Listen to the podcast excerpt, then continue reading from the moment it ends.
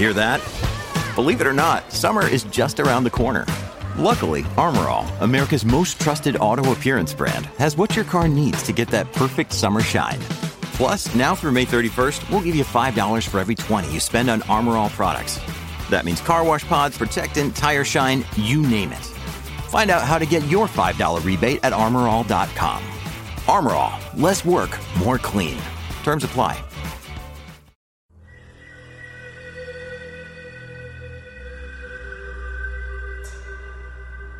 Hello，晚上好，欢迎来到奇闻事件部，我是主播莫大人。我是九二年的，大概在九六年左右，农村。我爸去临乡卖麦子，没去过那个地方，就是村里人回来说那地方有个车在收，然后我爸就去了。卖完以后，就一群人闲聊，一个不认识的人对我爸说：“你家大门口西边有棵臭椿树。”回去，把它挖了吧，不好。我家大门西边确实有棵臭椿树，后来我爸挖掉了。这个人说完以后，旁边的人都围着他，让他给自己也算算。那人都拒绝了，说他从来不给人算。我表哥以前没结婚的时候，总是找不到对象，家里人可着急了，就到处算命。有一次，一个算命的说：“你以后会结婚的，但是你命中只有一个女儿。”后来我表哥结婚了，老婆第一胎怀孕后，在胎儿八个月大的时候，查出来不知道哪方面的问题，引产了。引产出来的是个男孩，我妈还去医院帮忙伺候了。后来过了几年，再次怀孕生产是个女孩，夫妻两人条件也可以，但是不知道有什么病。再要孩子也不好，就不要了。我老家陕北的，直到现在都特别信这个。第一件事儿是我老公的三奶奶，一大家人离开老家去省会发展，已经二十多年了。家中的老房子是从前的那种低矮的土房子，门都关不严实，走的时候就那样随便一锁。过年的时候，就村里的亲戚帮忙贴个对联儿。有一年，三奶奶得了癌症，大病，好在发现的早，也有钱，就治好了。但是作为陕北人，特别信这个，就找人看看。算命的说：“你们老家呀，走的时候门没锁好，有一只狗进去出不来，死在里面了，它的魂儿也关在里面出不来。”三奶奶的儿子从省城赶回去一看。还真是，后来就按照算命先生说的化解了一下，当然把死狗弄了出来，然后找木板什么的把门窗户都封好了。第二个，我老公他们一家子每年都要去一个算命先生那儿问问，公公和那个人认识，一直没算出个啥，我就说那是骗人的。结果去年正月，老公去庙里抽了个签儿，不太好。回来就去那个人那儿破。那人说：“你在家剩着呢。”意思是我老公没工作。我老公说我在单位上班着呢。那人没说啥，只是写了张符，让回去在你平时睡觉的床头烧掉。工作原因。我老公过年休假时间长，一般正月过完才上班，将近十年都是这样。结果去年正月过完了，单位都没有通知。后来通知说是政策问题，项目停了，让他在家等通知，只发基本的生活费。就这样一直等到七月份也没开。后来实在坐不住了，找了个工作先干着。第三件事，我老公亲姑姑的女儿，以下简称表妹。姑姑和表妹初中毕业，复读一年，还是没考上当地最好的高中。姑父的嘴巴特别贱。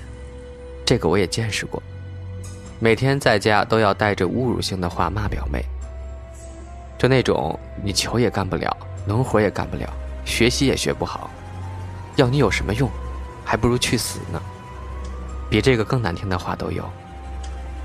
后来有一天，表妹说她不舒服，不想下地干活了，就在家等姑姑姑父回来时，叫人没答应，才发现表妹已经喝农药了。那时候很穷，还住在山里，已经天都黑了，赶紧找了农用三轮车送往县医院。县医院还挺远的，到了医院人早就没了。表妹死后还被配了阴婚，配的是同村一个意外身亡的小伙。姑姑后来才回想起来一些不对劲儿的事儿。表妹死的前一天，姑姑和表妹在外面到处找一种野枣，可以卖钱的。路过这个小伙子坟的时候，突然不知从哪儿跳出来一只不大的野鸡，姑姑就追野鸡去了，没管表妹。后来等他俩回到家，结果大中午的家里的鸡就咕咕的叫，大中午的一般都不叫的。姑姑说那时候没注意，应该找人破一下。这个小伙子在世的时候和姑父亲哥哥的女儿谈恋爱，不知道什么原因，姑父的哥哥不同意，俩人没成，好像是看不上男孩家，但是男孩的父亲气不过，说了句，非要把你王家的女子娶一个。那时候那男孩还活着呢。后来这男孩和表妹就配了阴婚，也算是把王家女人给娶了吧。第四个，我同学的妈，就在我家后面住着。那时我已经大学毕业了。同学的妈妈特别软弱，经常受他爸的欺负和白眼儿，还在外面有女人。那天不知道他爸又骂什么了，他妈听了受不了就自杀了。那天家里人从外面回来，发现洗了一半的衣服放在水龙头下面，可是到了天黑也找不着人。我们那儿农村有特别深的沟。有以前废弃的烧砖窑的洞，情况复杂。后来就找算命先生算了一下，说人呀已经没了，走的水路。大家就试着这条路线找，还真的在农田里一个废弃的井中找到的，井里还有水。后来我同学他爸第二年就把那个女人接到家过在一起了。同学也没多大本事，谈的女朋友也黄了，他爸一分钱不出。也不管他。再后来，他就给别人当了上门女婿了。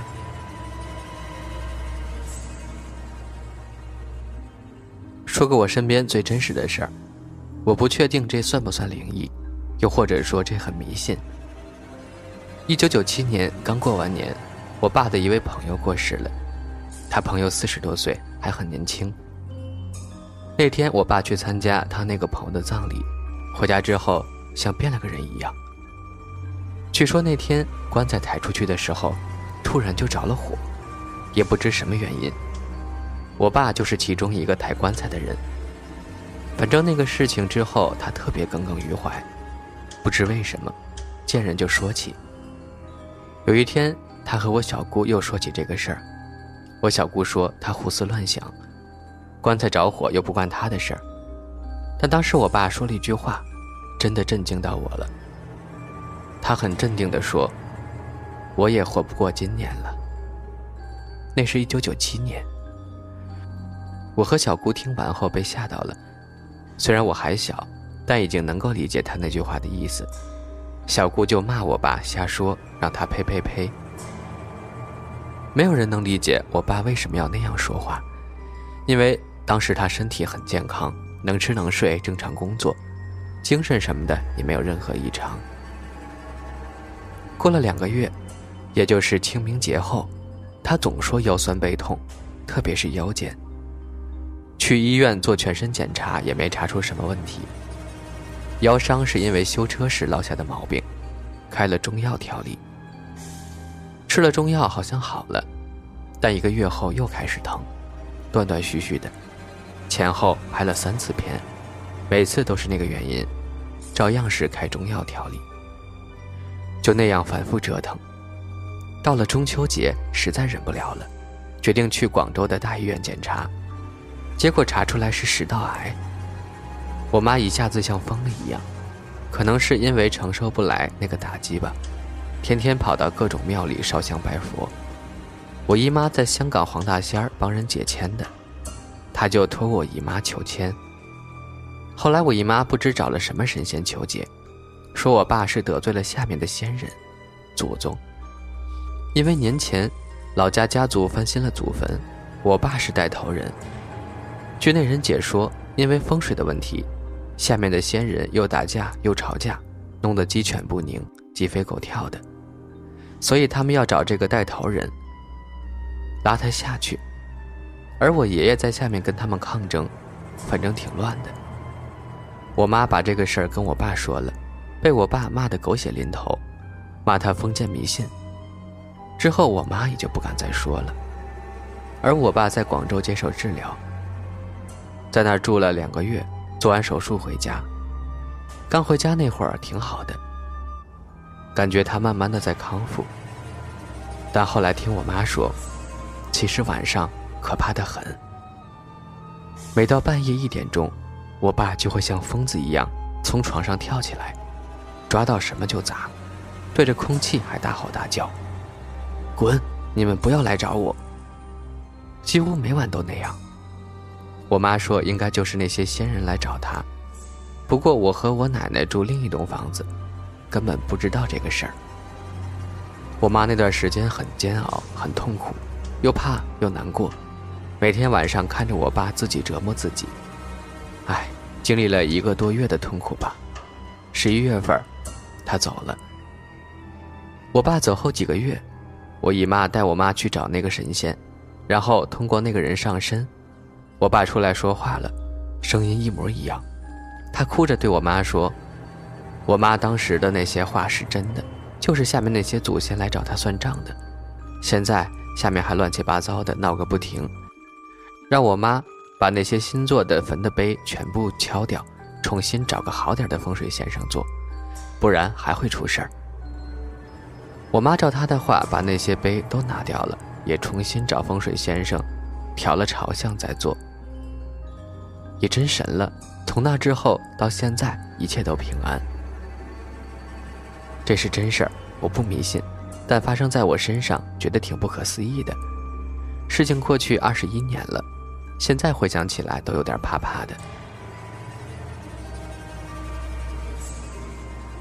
再分享一个故事，我不知道该不该说出这件事儿，围绕父亲去世的三件灵异事件。过去很多年了。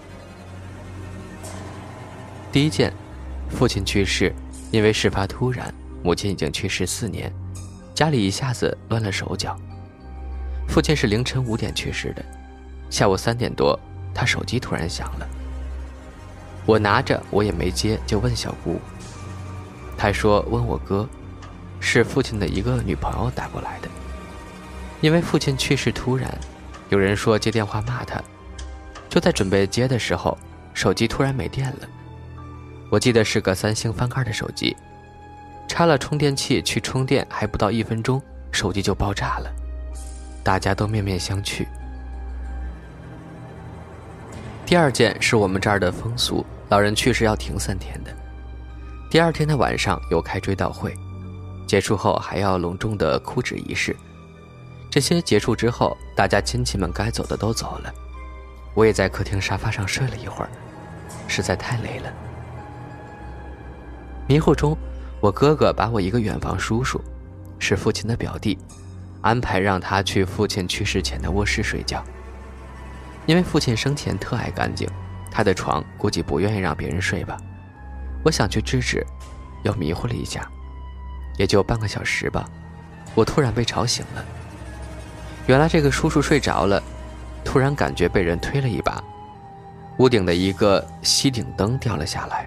刚好砸到他胸口，我只见他面色苍白，灯罩是塑料的，并不重，我也不敢多说什么，就让他坐在客厅，我们大家都没睡，一起坐到了天亮。最后一件事呢，是父亲去世一个多月后了，春节到了，三十晚上，我和老公孩子一起去父亲家里陪哥哥吃饭，孩子还小，我们也没住，就回去了。大约在晚上十一点多吧。第二天，哥哥告诉我们，就在我们走了一个多小时吧，客厅一个很大的吊灯摔了下来，当时客厅没人，砸在茶几上，灯摔得稀碎。那会儿他一个人在家，估计当时吓得半死。这就是父亲去世后不断发生的三件灵异事件。第一件事是父亲不想在他去世之后，我们和别人发生什么怨气。第二件呢是父亲爱干净，不想别人睡他的床。第三件事儿我就不知道了，也许他还有什么怨气吧。事情过去很多年了，如果有灵魂，估计父亲也早已投胎转世。希望他在天之灵早日安息吧。